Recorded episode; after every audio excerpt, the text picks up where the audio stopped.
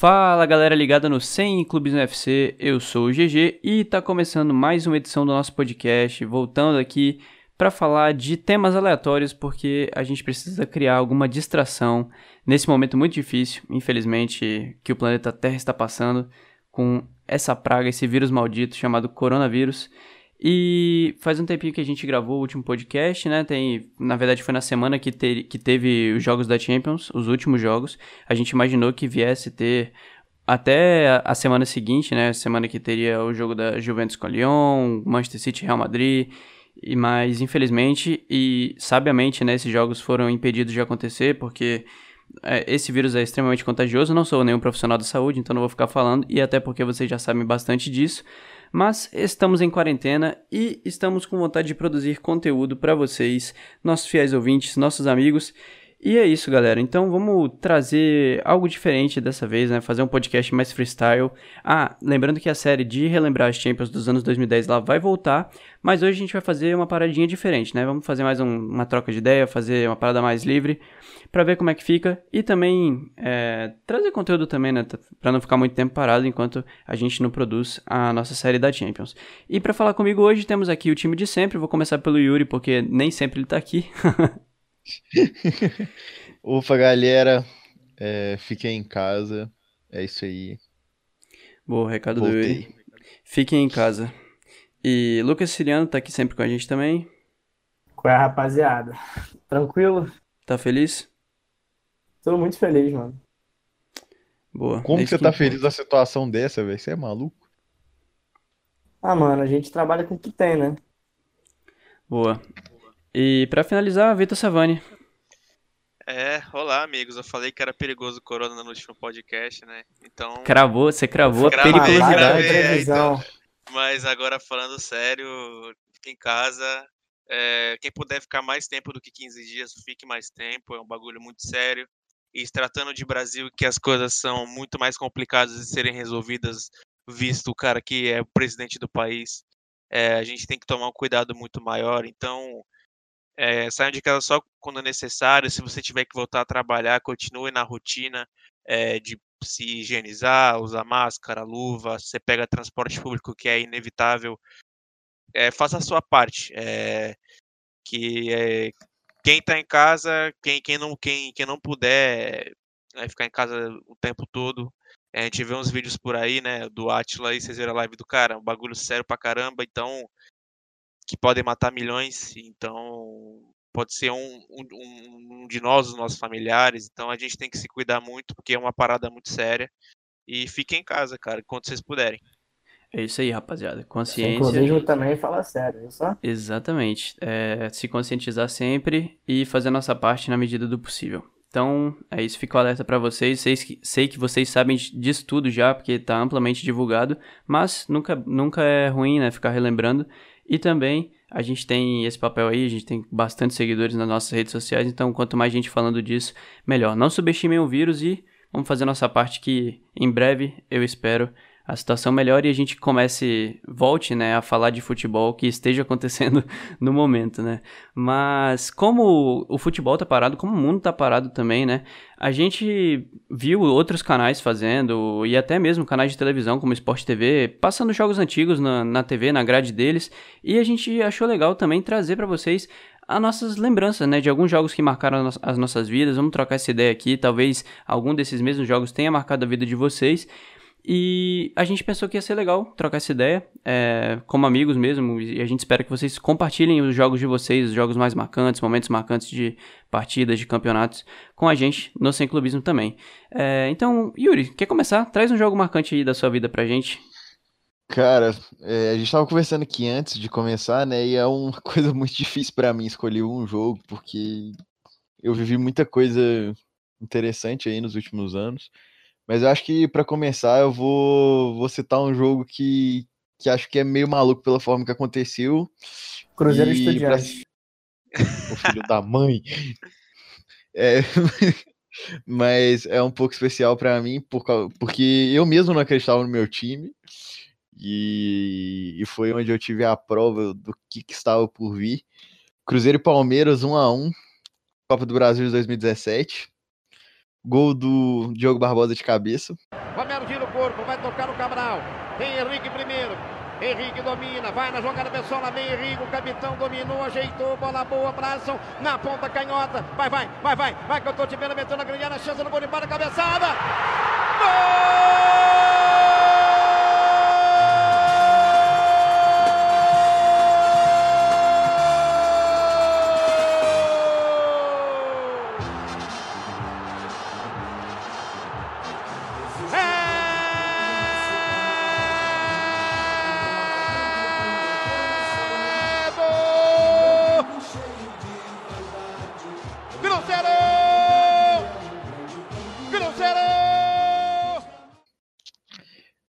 Acho que o GG tava nesse jogo comigo, não tava? Não, do Diogo Barbosa não. Eu tava no do ano seguinte.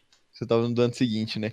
O do Diogo Barbosa, cara, é, é tem uma história muito engraçada. Porque... É, você profetizou a contratação dele. porque o Savani, ele é palmeirense, né? E quando o Diogo Barbosa, tipo, depois que acabou o jogo, o Cruzeiro classificou, foi, tipo, na bacia das almas, precisava de fazer um gol, tipo, fez 3 a 0 no primeiro tempo na ida, aí me toma um empate no segundo tempo e sai perdendo o jogo no Mineirão. Cara, esse jogo, esse jogo da volta foi muito ruim, mano. Tipo, o maior desastre da história para acontecer, e aí, tipo, num lance que é, tipo, bem a marca do que, que era aquele Cruzeiro. É, Alisson e Diogo Barbosa botando na mochilinha o jogo e fazendo tudo acontecer. E aí, nesse caso, rolou meio que uma inversão. Ao invés do Diogo Barbosa cruzar, cruzar pro Alisson, o Alisson foi, puxou, pro, puxou pra linha de fundo, o Diogo Barbosa infiltrou e fez o gol. E, cara, naquele dia eu fiquei maluco. Maluco, maluco, transtornado. Eu acho que a gente não vai achar esse áudio, porque eu acho que ele já se perdeu no tempo. Mas eu mandei um áudio pro, pro, pro nosso grupo, pro Savani, gritando: Manda a Leila comprar o Diogo, seu filho da pi! Porque, porque tipo, na, na, tava no auge do Palmeiras contratando todo mundo, né? Time rico, vai ganhar de todo mundo, não sei o que, não sei o que, e aí, tipo, o Diogo Barbosa faz um gol desse. E o mais engraçado é que seis meses depois a Leila realmente contratou é, o Diogo. Levou a sério, e... parece que ela escutou teu áudio. E tem um áudio, tipo, um pouco depois disso que eu, que eu gritei, tipo, saco de dinheiro não ganha jogo, seus filhos da pi. E aí, tipo, esse áudio voltou tipo, começou a rodar na porrada de grupo, tipo, uns dois anos depois eu recebi o áudio que era meu mesmo de volta. Não lembro, não sei quando, foi uma eliminação do Palmeiras aí. É, que começou a rodar nos grupos lá do sul. Aí, tipo. mas é, esse jogo é muito marcante para mim, porque. É, quem me conhece sabe que meu pai tá muito doente há alguns anos. E eu vi muitos títulos do Cruzeiro com meu pai. Vi Brasileirão, Copa do Brasil, os caras quatro. Mas naquela época meu pai tava num estado muito grave. E eu meio que prometi para mim mesmo. Não, não é prometi, tipo, eu tinha na minha cabeça que ia ser o último título que eu ia ver com meu pai. E eu não tinha menor. Não acreditava de jeito nenhum que ia acontecer, tá ligado? E, e aquele título é muito importante para mim. E Acabou que um ano depois eu vi o Cruzeiro ganhar de novo com meu pai junto, mas, tipo, aquele ano foi, foi, foi muito especial para mim. E esse jogo é o mais marcante pelo contexto mesmo. O resto, para mim, foi mais cagada do que tudo, mas eu não digo muito, não. Boa. É, vou chamar então o Savani, né? Savani que já estava inserido meio que de lado nessa história do Yuri. Savani, é, vou citar um jogo aqui, talvez ele tenha sido bem marcante para você. É, não sei se você vai falar dele, mas a Copa do Brasil de 2015 entre Palmeiras e Santos, né? Ser como morador ah, de Santos e palmeirense, talvez nossa. tenha vibrado um pouquinho aí com essa Cara, conquista. foi, foi o título que eu mais comemorei como torcedor, assim, mano. Tipo, por todo o contexto, o Santos era um time, querendo ou não, o Santos era um time que jogava melhor, era um time melhor, é, era um time que vivia um momento excelente. E o Palmeiras tava, mano, só, tipo, só Deus sabe, sabe? É, como chegou na final, Quer dizer, a gente sabe como chegou na final, mas assim, o Palmeiras não jogava bem, cara. Era, era um catadão danado, individualidade pura. Foi aí que o Gabriel Jesus surgiu. Essa Copa do Brasil foi marcante para a carreira dele. Foi aí que ele largou pro futebol de vez, que ele fez aquilo no Mineirão, fez aquele hat-trick histórico, fez dois golaços, tortou o Fábio. Mas essa final da Copa do Brasil, cara, envolveu muitos contextos. Primeiro, porque eu moro em Santos. Então, quando e, e, o Santos vive um momento muito superior ao Palmeiras. O Palmeiras tinha perdido a final do Paulistão pro Santos é, nos pênaltis. No ano então... anterior mesmo, né? O Santos salvou, entre aspas, o Palmeiras do rebaixamento. É, Ainda é, tinha então, essa brincadeira. A salvação, o empate já salvava, né? Aí o gol, aí o Cleber Machado fez aquele comentário infeliz pra caralho, né? Que virou meme, né?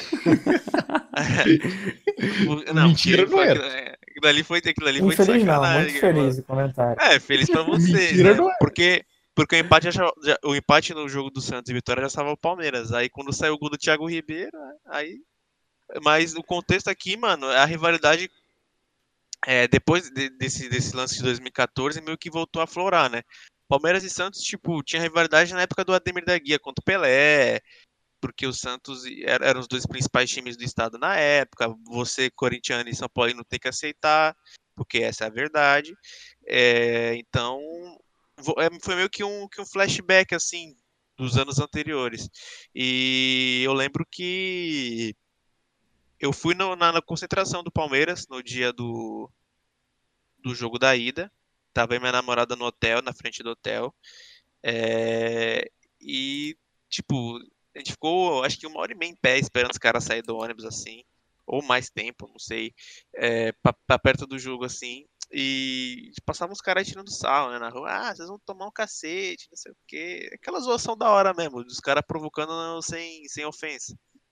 Aí a gente passou, viu, viu os caras descendo do, do, do, hotel, aí o Fernando Praz e o Barros autografaram a camisa da menina do nosso lado, a menina ficou desesperada. Aí foi muito bacana mesmo, tipo, o contato, porque naquela época é, o torcedor palmeirense vai entender. O clube não era muito. O clube e os jogadores eram tão afastados da torcida. Não existia o cerco ridículo que é fora do estádio. O ingresso era um pouco caro, mas era tipo. É, a renovação do Palmeiras. O Palmeiras voltava a ser protagonista em uma competição nacional depois de tanto tempo sofrendo. E os jogadores mesmo, sabe? Tipo, era uma aproximação muito natural, muito sadia. Então, era muito bacana ver, era genuíno o contato dos caras. Eu lembro que o, o Barrios tirou a foto com a menina, autografou, cumprimentou todo mundo, teve a decência de parar, o Praça também, uma, uma atitude louvável. Só que tinha os caras que não chegam a parar, tipo Dudu Gabriel Jesus. Se os caras param, não ia ter jeito. Aí o jogo da foi aquilo, né, cara? O Palmeiras jogou mal pra caralho, tomou um sufoco danado, o Gabigol perdeu o pênalti.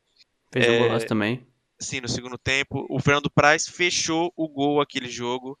É, não tem outra pessoa, tipo, tem, a gente tem que falar do Zé Roberto que foi importante, tem que falar do Dudu que foi importante, fez dois gols na final. Mas o, o, personagem do título foi o Fernando Praz, em todas as fases ele pegou pênalti na semifinal, ele fez defesas absurdas na, na campanha. Então, para mim foi o cara do título. E ele salvou o que, o que poderia ter sido uma goleada. O Santos veio para amassar, o Santos jogar um futebol muito, muito bonito mesmo, muito bem treinado. É, o Dorival, o time do Santos era muito encaixadinho. Fez o gol 1x0 e aí eu falei, meu Deus, tem que torcer para não tomar outra, porque senão na volta vai ficar mais difícil. E quando acontece aquele lance espetacular do Nilson perdendo o gol sem goleiro, a primeira coisa, a minha primeira reação, assim, na televisão, o jogo assim, porque eu, eu não consegui ingresso para assistir no estádio, porque a vila é pequenininha demais, né? Vocês sabem disso. E os ingressos eram vendidos em São Paulo, então era muito complicado arrumar ingresso. E a primeira reação que eu tive, que eu entrei no quarto dos meus pais assim, eu falei, pai, nós vamos ser campeão dessa porra, não interessa como, nós vamos ganhar. O cara pera jogou sem goleiro, aí foi o nós dele da loucura. Depois eu me arrependi um pouco. Aí Agora, você sempre faz zica reversa. Eu não acredito nessa história. Não, mas, mas é verdade. Tipo, eu fazia, eu, lógico que foi zica reversa, mas. Ele virou, ele, virou, ele virou pro pai dele e falou: Perdemos já. Perdemos, pai. É. PQP. Não, não, mas essa, nessa aí eu levantei louco no quarto, mano. Porque, tipo, quando tinha Palmeiras Santos, a vizinhança Perdemos gritava pra caralho aqui, normal. Aí falou, não, nós não vamos perder essa porra, nós vamos ganhar essa porra, não é possível. Não é possível que nós vamos perder pra esse time do caralho de novo. Não vamos perder, não vamos perder, pá. Aí uma semana árdua, diversas entrevistas, já tinham feito o, o pôster do campeão da Copa do Brasil. Isso é maravilhoso, cara. Quando esse tipo de coisa acontece, mano. É, Mas vamos falar a verdade, né? Todo mundo faz ah, isso, pode ter perdido, ter ganhado o primeiro jogo, todo Ah, tudo bem, não, tudo bem. O problema não é fazer, o problema é você deixar vazar, tá ligado? Fazer todo mundo faz, camisa, todo mundo faz pôster, todo mundo faz tudo. Aí teve uma, uma, cena, uma cena, tipo, bacana que era entre o jogo da volta, que foi o bate-bola que era apresentado na ESPN pelo Canalha, que era Santista. E os convidados foram o Vitor Hugo e o David Braz. Aí, quando eles estavam se despedindo assim no programa, ele cumprimentou o Vitor Hugo, parabéns ao Vitor Hugo, vice-campeão da Copa do Brasil. Ele, opa, desculpa. Tiveram várias, várias, várias brechas que os caras davam. É, o Sereto falou que o Palmeiras ia ser humilhado no jogo de no jogo da volta. Sereto. Cara, é, foi, foi isso, mano, foi muito gostoso, tipo, desfrutar no jogo da volta. O Palmeiras entrou com no olho, já era pra ter feito 1x0 no primeiro lance do jogo. O Gabriel Jesus perdeu um gol na cara, podia ter tocado pro Dudu, podia ter estado de outra forma. Enfim, foi, foi tipo, se arrastando. É, foi, um, foi um suco de Palmeiras do, no, no, no, no, passado recente, na época, né? Porque, cara, era tudo muito sofrido, mano. Tudo muito sofrido. A gente lidou com a Série B, a gente lidou com o Corinthians ganhando tudo no ano que o Palmeiras foi rebaixado.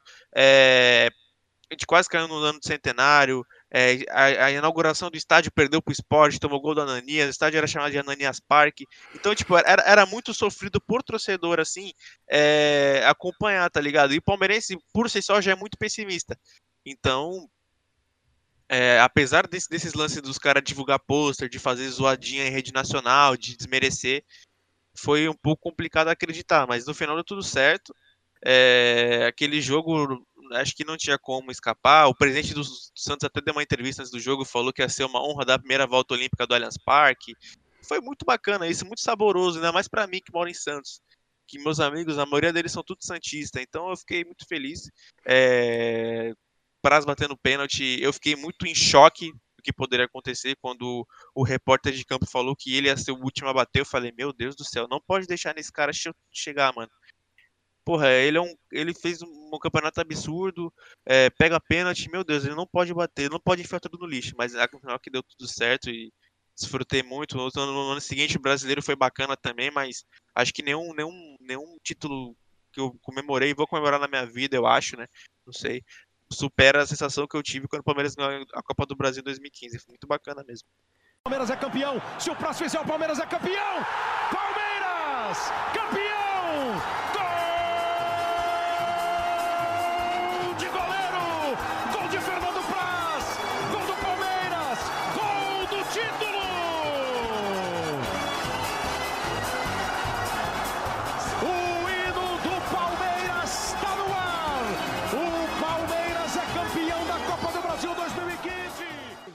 Show demais. E você, Lucas, o que, que você traz de história legal pra gente? Você quer falar de história legal, torço pro Vasco. O que, que vai ter de legal, cara? Não, você pode falar de. Não, é. Ah, um clássico, mas, nega... Não, mas eu tô zoando. Mas de história negativa, assim, marcante, tem muito mais. Inclusive, acho que a gente até pode falar pra frente.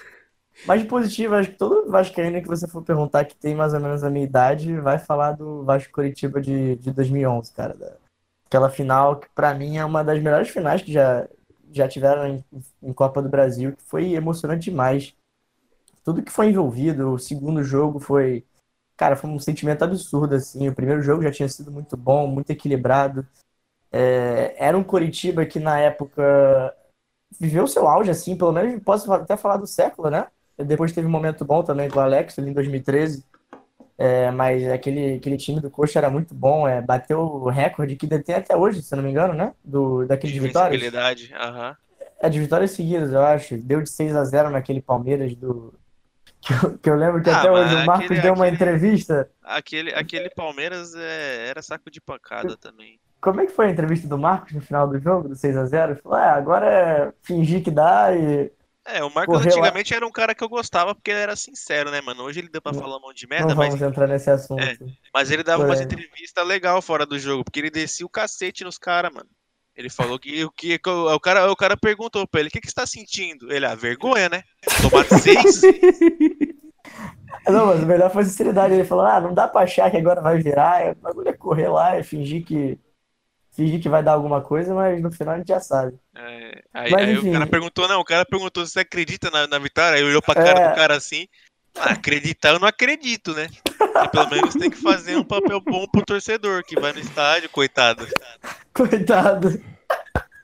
Cara, o Marco fala muito assim. Mas, cara, tipo, tinha esse momento do Coxa que, que era uma final já muito equilibrada e o Vasco, pô, o que falar, cara, do tudo que viveu é, desde, desde 2000, que foi o último título nacional, 2003 tinha sido o último título de fato que o clube havia ganhado, que era o Carioca. Eram oito anos sem, sem título nenhum, 11 anos sem, com jejum nacional. É, toda a campanha na Copa do Brasil foi histórica. O ano tinha começado muito mal para o time. É, é, perdeu vários jogos em sequência no, no, Carioca, demitiu o treinador. Aí chegou o Ricardo Gomes, que conseguiu arrumar o time. Chegou o Diego Souza, que para muitos é um símbolo desse título até hoje. Inclusive no final do jogo, lá na, no, no Couto Pereira, ele aparece com o Felipe. Tem uma imagem até que é bastante conhecida, que ele, que ele tá assim, olhando para baixo, não consegue olhar o jogo de tão nervoso que ele tava. Era um cara que, com pouco tempo, ganhou muita identificação com o clube. Ele foi muito importante nesse segundo jogo também. Fez a jogada do, do primeiro gol. Todo o contexto que envolvia, cara. Eu lembro até hoje da festa que teve depois do título. É, o, o, Galeão lotado depois para receber o, receber o time aqui. Nunca vi uma festa tão incrível. Um título que na época é, podia não ser tão valorizado para os outros, mas para o Vascaíno em si, que, que vivia tanto tempo sofrendo, é, tinha sido rebaixado pela primeira vez em 2008, é, depois em 2009 o ano começou muito mal, não via quase perspectiva nenhuma de melhora, clube fudido financeiramente como é até hoje, né? Não mudou muita coisa desde lá, mas o é basicamente o último, ti, último time que o, que o Vascaíno teve teve alegria de ver, teve orgulho de ver, tanto 2011 como 2012 também naquela campanha de Libertadores que também tem um jogo marcante que eu vou falar pra frente, acho que todo mundo já sabe, mas esse é negativo, infelizmente. Pro Savani também é, eu acho, né? Porque marcou o, título do rival dele, inédito. Mas Foda. em 2011 nada se compara, cara, com o sentimento que teve. Eu, eu tinha o quê? 12 anos de idade, mas eu lembro de tudo muito bem, é, todo o clima que, que teve, nervosismo que, que, que, tinha em volta desse jogo, todos os vascaínos aqui em casa, eu, meu pai, meu tio também veio, veio, veio ver o jogo em casa. Eu lembro de, de geral gritar no primeiro gol. Depois o Curitiba vira o jogo. Depois o Éder Luiz consegue fazer o gol do Personagens da decisão da Copa do Brasil para você. Éder Luiz. Tentou o chute, o Éder. Gol!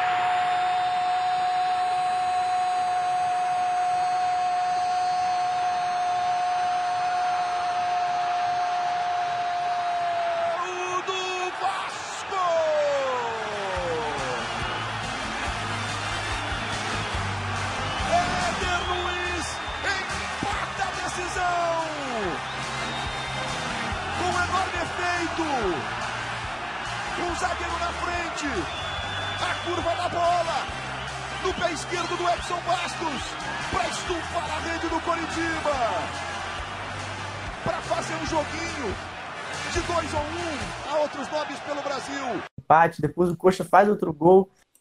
Pô, cara, teve de tudo nesse jogo. Eu lembro do Fernando Praz soltando uma bola assim no pé do Bill, se eu não estou enganado. Daí ele faz uma falta. Fernando Praz que consegue também, tem uma estrela incrível em Copa do Brasil, ele conseguiu ser protagonista nesses dois títulos que quebraram uma zica, né? Que já havia muito tempo. É, o Dedé, que até hoje é um símbolo pro, pro torcedor, para quem é da minha idade, assim, talvez seja até um dos maiores ídolos que, que, que o Vascaíno já viu. Pelo menos para mim, ele é. Assim, é um cara que marcou muito, ele era um torcedor dentro de campo, dá para ver toda, toda a raça que, que ele tinha. Ah, não começa não, que até ano passado também era teu ídolo. Então você não vem com esse papinho. Não sei não. onde. Sei onde. Não era não. Não era não, Yuri. Yuri vai omitir. Não, não, não era não. Ele não ficava falando lá o Dedé, não sei o quê na Libertadores 2018. Não, ele vai agora ficar fazendo de, de, de pão. Dedé, só de cabeça aqui, ele entregou três Libertadores e duas Copas do Brasil. Ah, tá, tá bom, ele tá bom, tá bom. Duas Copas do Brasil, o cara ganhou a Copa do Brasil 2018. Ele, não, ele, ganhou... tava, com, ele tava sem joelho, tava sem joelho nas duas. Ele ganhou uma, cara, titular. 2018. Até sofreu falta do Pedrinho, não foi? É, o cara tá de saca. Foi. No gol do Pedrinho. Foi do Jadson. Isso, isso. Que ridículo. O Gama brasileiro foi, na, foi pra seleção. E ele ah, está omitindo a idolatria de Dedé. É, na época Dedé, também, quando o Dedé, Dedé foi pro Cruzeiro, Dedé chegou existe, com o aeroporto lotado. O Elmito. Dedé virou fantasma. Sou o 63 maior brasileiro de todos os tempos. Na, é igual época, o né? Arrascaeta. Quem fez o gol na final contra o Corinthians foi o Rafinha. Foi o Thiago Neves. Foi o Raniel. Você omite também. Na minha cabeça, quem fez, foi o Rafinha. O Arrascaeta. Aí, enfim, cara, eu acho que o Dedé é a personificação assim, daquele time. Todo aquele time até hoje é idolatrado. Por pô, mais que até alguns né? jogadores. O Juninho ter voltado, acho que, pô, é, ele, ele não, pra caralho pro torcedor. É, ele, ele não jogou esse jogo, que ele, ele já tinha sido anunciado, eu acho, mas ele só, ele só jogou no meio do ano, só chegou no meio do ano para jogar, em julho. Foi depois da Copa do Brasil, né? Que a Copa do Brasil, na época, era até a metade do ano, tanto que quem ia para Libertadores não jogava a Copa do Brasil.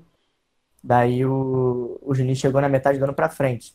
Também fez parte daquela campanha boa no Brasileiro, que ficou em segundo lugar, disputou ponto a ponto com o Corinthians. É, Sul-Americana também, o Vasco chegou na semifinal. Foi um ano muito bom em si, foi o último ano assim, que o Vascaíno finalmente sorriu. E estamos até hoje aí, né? Um século, um século não, uma década, né, viu? Já tô tendo noção do tempo.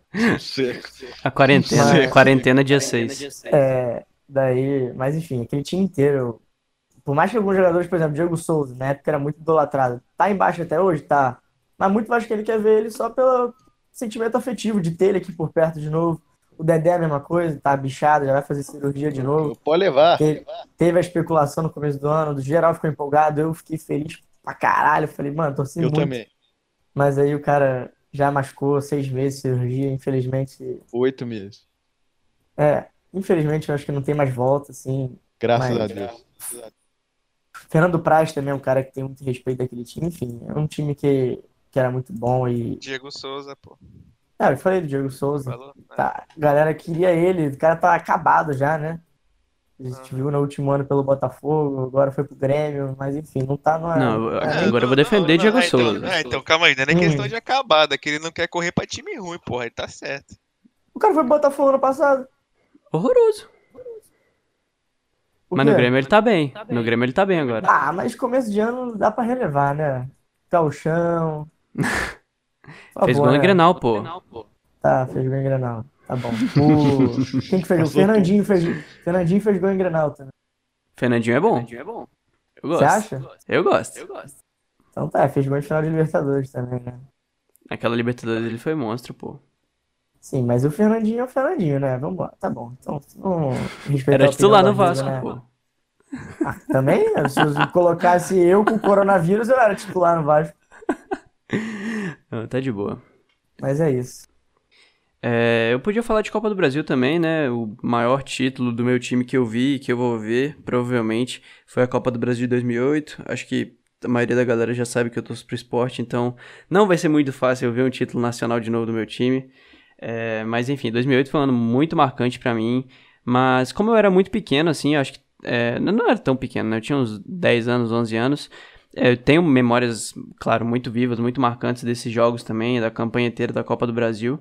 Mas eu vou trazer pra vocês a história, na verdade, é mais um. Não do que envolveu o jogo, não da, do jogo em si, mas do que envolveu o jogo, né? Porque foi um jogo horroroso, que foi Brasil e África do Sul, pelas Olimpíadas de 2016. Foi a estreia do Brasil nas Olimpíadas. O Brasil jogou mal pra caramba.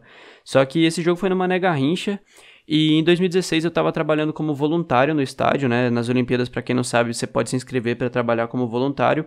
E eu trabalhei no centro de mídia, no centro de imprensa. Então a experiência de você estar lá e principalmente a galera que estuda comunicação, que quer trabalhar com esporte, você tá dividindo sala com Milton Leite, com, sei lá, todo mundo, da- Galvão mesmo aparecia por lá também. Então é muita gente famosa perto, muita gente influente no meio do esporte. E você tá vivendo aquilo tudo foi uma sensação muito legal. Pegar um elevador com um monte de comentarista famoso, um monte de jornalista do mundo inteiro, é, foi mágico pra mim, 2016. E eu vou contar es- essa história aqui porque pra mim foi a mais marcante, que foi eu tava trabalhando na zona mista nesse dia, né? E depois do jogo, é, a gente tem orientação, a gente, os voluntários, né, recebe orientação de que não pode deixar a galera tirar foto com os jogadores, né? Tipo assim, porque muita gente pede selfie, por exemplo, com o Neymar. E só que nesse dia rolou uma parada muito engraçada porque o time inteiro da África do Sul também queria tirar foto com o Neymar, então eles ficavam parando ele o tempo inteiro. E a gente não sabia o que fazer, não tinha como controlar tanta gente pedindo pra tirar foto com ele. Aí o Neymar juntou todo mundo e juntou, tipo, a delegação inteira da África do Sul, todo mundo tirou uma foto com o Neymar no meio, eu achei isso uma cena fantástica. Também tem a cena do Neymar entrando com a sua JBL gigantesca, tocando pagode no vestiário do Brasil. Então, tipo, tá ali no meio do, desse jogo, né, desse evento, né, que as Olimpíadas, pô, querendo ou não, um evento gigantesco, escala mundial e tá ali perto. Ouvi o hino nacional dentro do campo também, foi uma sensação absurda, assim, me arrepio todo só de lembrar. E é isso, né? O jogo foi uma porcaria, acho que todo mundo lembra desse 0 a 0 Brasil e África do Sul. O Gabriel Jesus perdeu dois gols feitos. É... O, Gabi... o Neymar foi muito mal também. Acho que jogou o Gabigol. Enfim, o time do Brasil era muito bom e foi engrenado durante a competição. Mas os dois primeiros jogos, curiosamente, os dois do Mané Garrincha, os dois comigo na beira do campo foram uma porcaria. Mas estar lá presente foi. É, uma sensação muito, muito legal e eu espero viver de novo no futuro em novas coberturas esportivas. Espero ver o Brasil de novo Não, dentro de campo. Eu achei que você ia é falar esporte muito- e América, a única vitória que você viu do seu time na vida. Não, já vi outras vitórias, mas enfim, Mas, comentários. o- o- Eu queria- você, você, você citou a história do, da, da final da Copa do Brasil, eu tinha que falar da narração, cara. Ah, essa aí O eu, título. Eu posso colocar mais pra frente também. É uma excelente narração do time argentino ganhando a Copa do Brasil. Gabriel Gouveia, eu quero que você comente sobre Eric Faria à beira do campo, como ele se comporta. Ah, nossa, o Eric Faria. Essa é uma história maravilhosa também, porque durante. Começou o jogo, né? Eu tava trabalhando de assistente de fotógrafo e a gente fazia tipo aquelas cordinhas. O Yuri é fotógrafo, ele sabe disso. Que em alguns jogos é, os, os fotógrafos querem avançar para mais perto possível do campo. Só que os voluntários, no caso, né, ficavam segurando umas cordinhas para não deixar eles passarem muito. Você aí? é o tipo cara que eu odeio, sabe? Exatamente. Eu ficava com a cordinha segurando os fotógrafos. Então, o hino nacional inteiro eu vi na beira do campo. Só que depois a gente sobe pra a tribuna de imprensa, né? Que é pra ficar levando a escalação pros caras, ficar levando, é, sei lá, até senha do Wi-Fi mesmo. Muita gente quer conectar com o Wi-Fi do estádio, você tem que ficar ajudando os caras. Eu coloquei, é, eu liguei o Wi-Fi no celular do Roger Flores, por exemplo. e o Eric Faria, cara, nessa tribuna de imprensa, eu, foi a coisa mais legal que eu já vi na vida. O Eric, eu tava dois metros do Eric Faria e ele fica revoltado com o jogo, cara. Ele- o Gabriel Jesus, quando ele perdeu aquele gol, o Eric Faria ficou socando a mesa, igual um maluco. Eu nem sei se eu posso estar falando isso aqui. Se o Eric Faria tá ouvindo, me desculpa. Claro Mas- que pode, tem um monte de gente no estádio vendo, deve ter Cara, reparado. Eu fiquei de cara, porque, tipo assim, e eu tomei uma bronca do chefe nesse dia também, do cara que coordenava a gente, porque eles orientam a gente que a gente não pode torcer, né? É, tem que ficar sempre sério e tal. Só que nesse, foi, como foi o primeiro jogo, né? Eu tava, tipo assim, eu tava torcendo, tipo, eu torço mais pra seleção do brasileiro do que eu devia, até na vida real mesmo, porque eu sei como a CBF é cheia dessas palhaçadas e mesmo assim eu sou, eu sofro com a seleção, não devia sofrer tanto. Mas, enfim, eu tava torcendo muito também. Mas aí, quando eu olhei pro lado, tipo assim, a dois metros de mim, o Eric Faria chutando a mesa, socando, levantando da cadeira, puto pra caralho. Foi uma cena maravilhosa. Então, é uma história muito marcante também que eu, que eu levo pra mim. Então, galera, é isso pro nosso primeiro episódio de quarentena. A gente vai trazer mais desse formato. Se vocês gostarem, se o feedback for positivo, a gente pode contar mais histórias de jogos, mais histórias que marcaram a nossa vida, tanto positivamente quanto negativamente. A gente quis trazer só pra, enfim, produzir conteúdo mesmo. A gente tava com saudade de falar com vocês. E fazer um episódio mais curtinho, né? Acho que a gente nunca te- a gente sempre tenta, mas nunca consegue fazer algo mais curtinho. Esse ficou com mais ou menos 30 minutos, vamos ver na edição como, é que vai ficar. E a gente espera que vocês gostem do formato, que tenham gostado das nossas histórias também. É, E é isso. Desejar um forte abraço pra todo mundo, se cuidem, fiquem em casa. E a gente espera vocês nos próximos, né? Vamos lembrar que vai ter mais episódio desse tipo, se vocês gostarem, e também da série da Champions League dos anos 2010. Fica o convite também para caso você não tenha escutado. Tem episódio lembrando da Champions que o Mourinho ganhou com a Inter de Milão, tem episódio lembrando do Chelsea, tem episódio falando do Bayern de Munique e do Barcelona do Guardiola também, então é um episódio muito legal. E, enfim, escutem, é, não vai faltar conteúdo para vocês nessa quarentena. E é isso, só lembrar sempre, se cuidem, pelo amor de Deus, a parada tá séria mesmo. E é isso, galera. Um abração para todos vocês. Valeu, Yuri, valeu, Lucas, valeu, Savani, que participaram aqui. E até os próximos. Falou! Valeu! Valeu! É nóis. Eu tô voando alto.